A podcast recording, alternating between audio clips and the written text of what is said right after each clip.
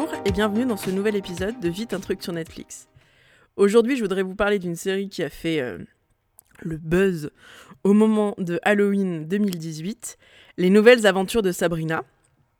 Donc les nouvelles aventures de Sabrina sont sur Netflix depuis la fin du mois d'octobre. La série a été développée par Roberto Aguirre Sacasa, qui a bossé sur Riverdale et sur Glee, et ça se sent. Hein. On est clairement dans le même modèle de série euh, mi-ado, mi-guilty pleasure pour euh, des trentenaires un peu...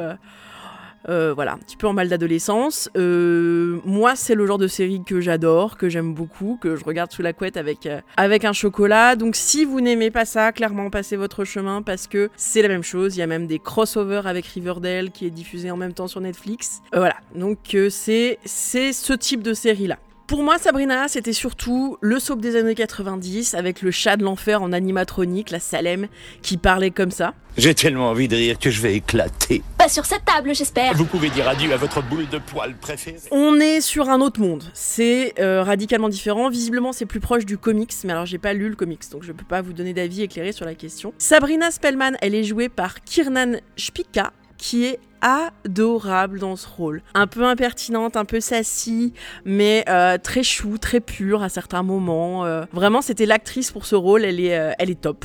Elle est, elle est très bien, elle est très fraîche. Donc ça, c'est, ça, c'est chouette. La première saison de 10 épisodes se binge-watch très clairement en un week-end. Hein, pour peu que vous soyez un petit peu malade ou que vous ayez un peu le moral dans les chaussettes, c'est impeccable.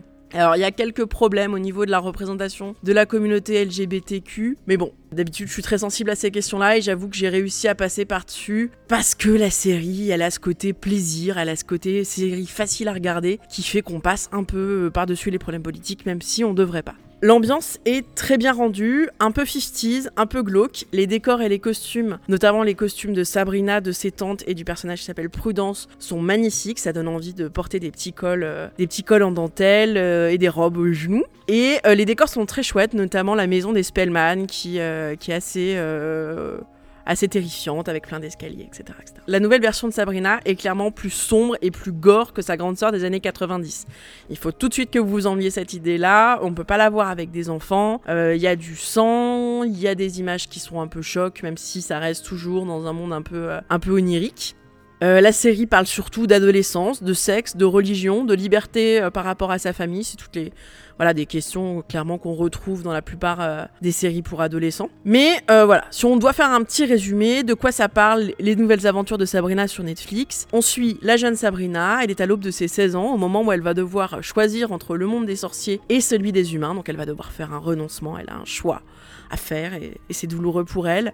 Euh, donc parce que Sabrina, elle est mi-sorcière puisqu'elle est issue d'un mariage mixte entre un sorcier et une humaine. Et comme ses parents ont disparu, elle est élevée par ses deux tantes, les fameuses Hilda et Zelda, euh, l'une très froide et très, très rigide, et l'autre euh, adorable et rigolote, et qui a pour faculté de mourir et de ressusciter régulièrement, ce qui provoque des, des scènes assez, assez drôles dans la série. Et par son cousin, le personnage d'Ambrose Spellman, qui est hyper attachant et qui est joué par le très bon Chance Perdomo. Euh, voilà, moi je connaissais pas cet acteur, je l'ai découvert là et je l'ai trouvé très chouette, très frais. Là aussi ses costumes sont vraiment bien et son personnage est intéressant. Donc Sabrina, tout au long des 10 épisodes, elle va hésiter, elle va faire des erreurs. Euh, souvent, souvent, elle fait des erreurs et des gaffes. Et euh, elle ressuscite les mauvaises personnes, elle fait pas les bonnes choses au bon moment, elle écoute pas les bonnes personnes. Mais voilà, c'est assez sympa. C'est une série où on, oui, une série d'évolution, une série d'apprentissage qui est, plutôt, plutôt sympa.